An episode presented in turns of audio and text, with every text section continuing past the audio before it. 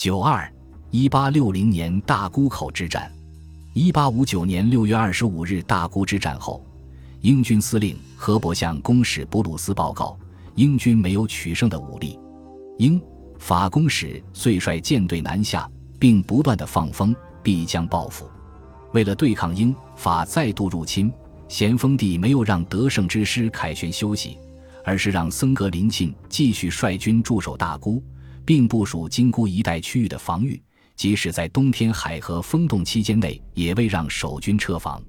由此至一八六零年第三次大沽口之战前，在森格林沁的具体谋划下，清军编组了四大集团：一，在大沽由大沽协兵一千九百名，经营兵三千二百名，吉林、黑龙江兵共二百名，蒙古两盟兵两千名，察哈尔兵一千名，直隶宣化镇兵一千名。密云兵五百名，热河兵五百名组成，总计一万零三百名，由森格林沁直接指挥。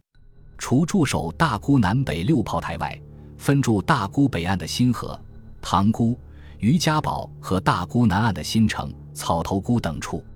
大沽各炮台战后也进行了整修加固，炮台前后挖掘了堑壕，清军驻守的各村庄也环村挖掘了壕沟。二。在北塘西北的营城，由北塘营及通用协兵约六百名，察哈尔兵两千名，吉林、黑龙江兵共五百名组成，总计三千一百名，由察哈尔都统西林阿指挥。营城一带也修建了炮台等防御设施。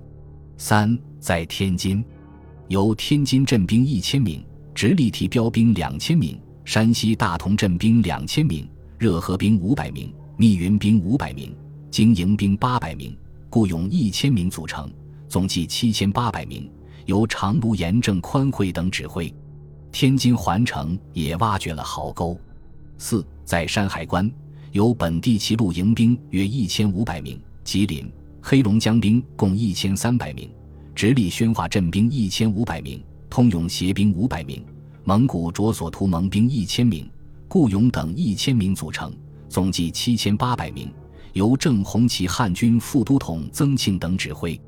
以上统计近三万名，这是一支极其强大的军团，在清朝的历史上并不多见，尤其是在一八六零年这一清王朝处于极端困境的年份中，太平军横扫江南，捻军兴盛于淮河两岸，天地会等反叛便于全国绝大多数省份，沙俄屡次侵入东北。由此可见，清军为此次战略决战倾其所有和所能。森格林沁如此步兵排阵，自有其战略战术上的考虑。先是在1859年9月，山西道御史陈弘毅奏称，英军可能佯攻大沽，是由北塘登陆，请以营城防兵移至北塘。咸丰帝请森格林沁密为防范。是年十一月。钦差大臣两江总督何桂清报告，在上海的外国商人称，英法必来报复，其寻衅之处有不在天津，而在盛京、山海关，即其总在明春之说。咸丰帝命僧格林沁在海口封冻后，进往山海关旅勘布防。至十二月，何桂清再次报告，探闻英军轮船在海河一带测量，发现距海河不远处有一河口。英军将从此处登陆，直抵北河、海河炮台之后。咸丰帝知道此即北塘，命僧格林沁密为设备。也就在此时，两广总督劳崇光报告，英国将调兵万余，潜水炮艇五十艘，在大沽佯攻，在北塘登陆。咸丰帝命僧格林沁将筹防情况迅速上奏。一八六零年二月，何桂清再奏报英法军舰。在上海活动情况时，报告了两项值得注意的情报：一，英商在上海办理即将到来的英兵卖使，每日三万镑；另有商人承办法军的牛肉，每口七千镑。二，传闻英法兵旗急赴天津，断不侵犯炮台正面，必从大沽左近港口进兵，窥伺炮台后路。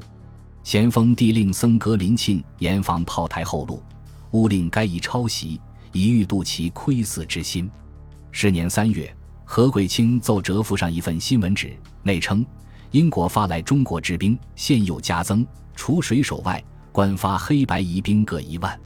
佛国日前发兵八千，现已加二千，凑成一万之数。总共英、佛两国登岸交战者有三万之众。然番兵于此次，俱已预备浮水炮台、泥潭木排、上乘轻梯、渡江浮桥等舰。若清军马队冲出，番兵亦有马队接仗，三万之众，何愁不能到京耶？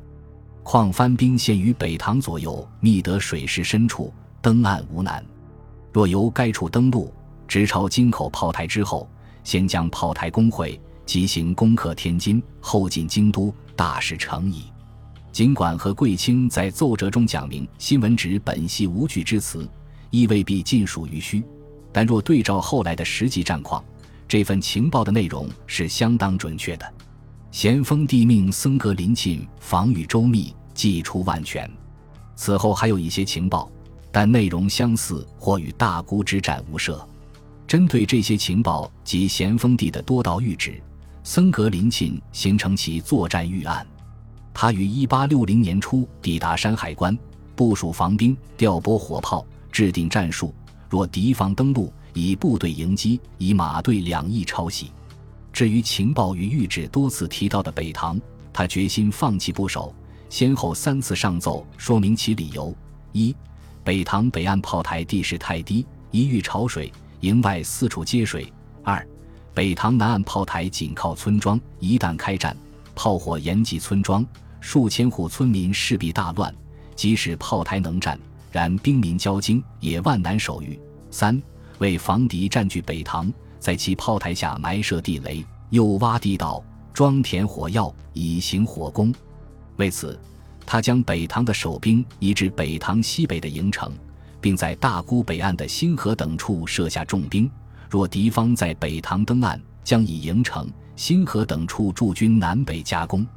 为此，他向咸丰帝报告：北塘地方断难守御，舍而不守，诱敌深入，以便兜击。至于英法联军从北塘或他处登陆，抄袭大沽炮台后路或转攻天津，僧格林沁也毫无畏惧，宣称该夷前次在水路受创，再来报复，有陆路抄袭，原在意中。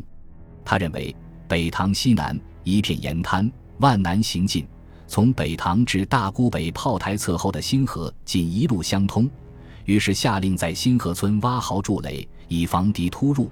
守军可凭借攻势，以马步炮协同防守。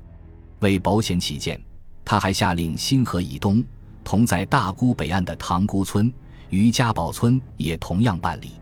从北塘至天津，中间仅一军粮城，路途行进不便。天津郡城又在海河南岸，森格林沁认定英军必不会出此下策，也未在中途设防。为防止敌方从大沽以南登陆。僧判断极有可能在大沽炮台以南的旗口抄袭大沽南岸炮台后路，他下令在南岸炮台以南以西的大沽村、草头沽、新城等处挖壕筑垒，驻以马队、部队、炮队，为防止此路敌军直攻天津。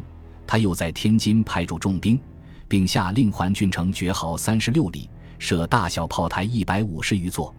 若细细纠察，僧格林沁之所以如此不怕英法联军登陆，是与清朝传统的疑兵不利陆战的观念有关。